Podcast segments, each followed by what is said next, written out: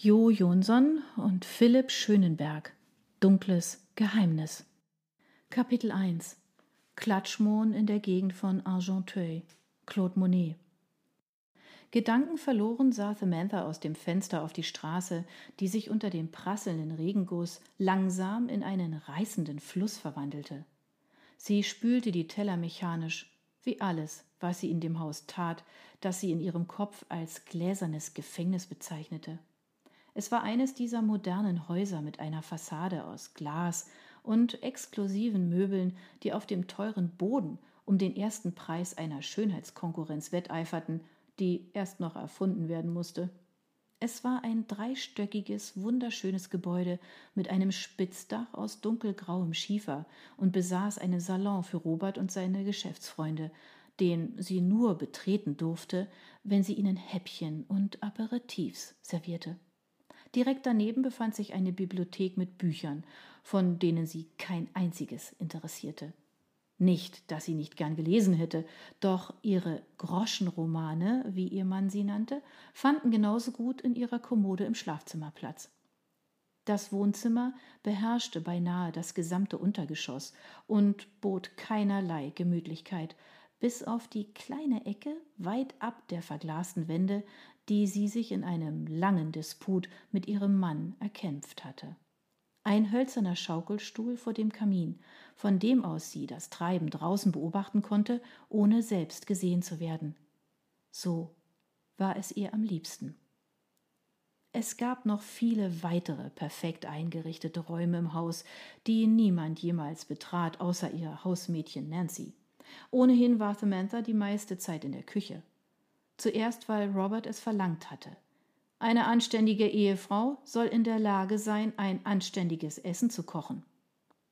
Irgendwann hatte ihr das Herumexperimentieren mit den verschiedenen Zutaten und Gewürzen Spaß gemacht und ihrem Leben einen Sinn gegeben, den sie lange Zeit vermisst hatte. Robert war ein vermögender Banker, schon damals, als sie als naive Unschuld von 18 Jahren seine Frau geworden war. Samantha kam aus einem zerrütteten Elternhaus. Sie konnte nicht sagen, ob es an der Armut gelegen hatte, dass es auch an der Liebe mangelte. Bereits als kleines Mädchen schwor sie sich, so niemals enden zu wollen. Und so wählte sie sich schon immer Freundinnen aus besseren Kreisen, die sie hauptsächlich in diversen Kunstkursen kennenlernte.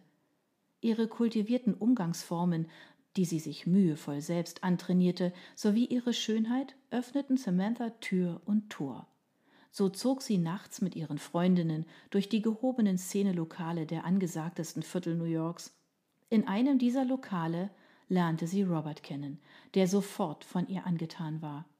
Sie tauschten Telefonnummern aus, und nur zu gern hatte sie sich in die Romanze mit dem schönen, reichen Prinzen fallen gelassen.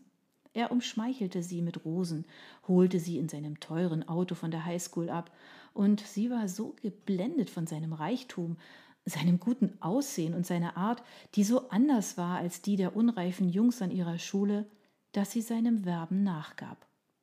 Heute war sie eine reiche verheiratete Frau. Hier in den Hamptons, wo Long Island viel mehr als nur ein Eistee war, gehörte es sich nicht, dass die Frauen einer anderen Karriere nachgingen, als der, ihrem Mann eine gute Ehefrau zu sein. Samantha durfte sich kaufen, was sie wollte, konnte ihre Zeit in den Country-Clubs der Schönen und Reichen verbringen. Schließlich war sie selbst nicht weniger als das. Ihr langes, blondes Haar, das ihr bis über die Hüfte reichte, war seidenweich und sprach von teurer Pflege. Ihre Haut war weiß und makellos, was weniger ihrem Bankkonto als guten Genen ihrer Familie mütterlicherseits zu verdanken war. Sie hatte große, rauchgraue Augen, mit denen es ihr ein leichtes gewesen war, einen gut aussehenden, reichen Mann wie Robert dazu zu bringen, sie zu heiraten. Nur, dass es ihr damals nicht ums Geld gegangen war. Sie hatte wirklich geglaubt, sich in diesen Mann verliebt zu haben. Heute konnte sie es nicht mehr sagen. Heute war sie klüger. Heute wusste sie, dass sie nur ein hübsches Spielzeug für ihn war. Eines von vielen. Wenngleich sie das Privileg bekommen hatte, den Namen Carstairs tragen zu dürfen. Sie erwartete längst keine Blumen mehr, die bekamen nur die Frauen, die er auf seinem Schreibtisch vögelte, wenn er ihr sagte, er müsse mal wieder Überstunden machen. Ein Blick in sein Telefon hatte genügt, um es herauszufinden. Er hielt sie nach wie vor für ahnungslos. Seit sie es wusste, hatte sie damit aufgehört, abends auf ihn zu warten. Stattdessen hatte sie sich ebenfalls neue Anreize gesucht und diese in der Kunst gefunden. Robert würde Augen machen, wenn er wüsste, wie weit sie bereits gegangen war. Es bereitete Samantha im wahrsten Sinne des Wortes ein diebisches Vergnügen, sich vorzustellen, wie er eines Tages die doppelte Wand in ihrem Kleiderschrank entdeckte, die sie nur zu diesem Zweck eingebaut hatte, ihre gesammelten Kunstwerke dahinter zu verbergen.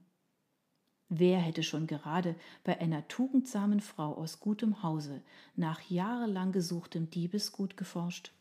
Sie trocknete sich die Hände ab und kletterte den Zeitungsausschnitt, der auf der Spüle lag und den sie seit Wochen mit sich herumtrug.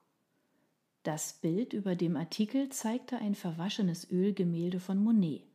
Darauf zu sehen war ein Mohnfeld und dahinter ein kleines Haus, das sie als so heimisch empfand, dass sie zu gern durch das Bild gestiegen wäre, um durch den strahlenden Mohn zu laufen. Es erinnerte sie an das Haus ihrer Großmutter. Sie dachte nicht gern an sie zurück, da die Erinnerungen schmerzten. Gleichzeitig bargen sie eine Freude und Liebe, die Samantha so nie wieder empfunden hatte.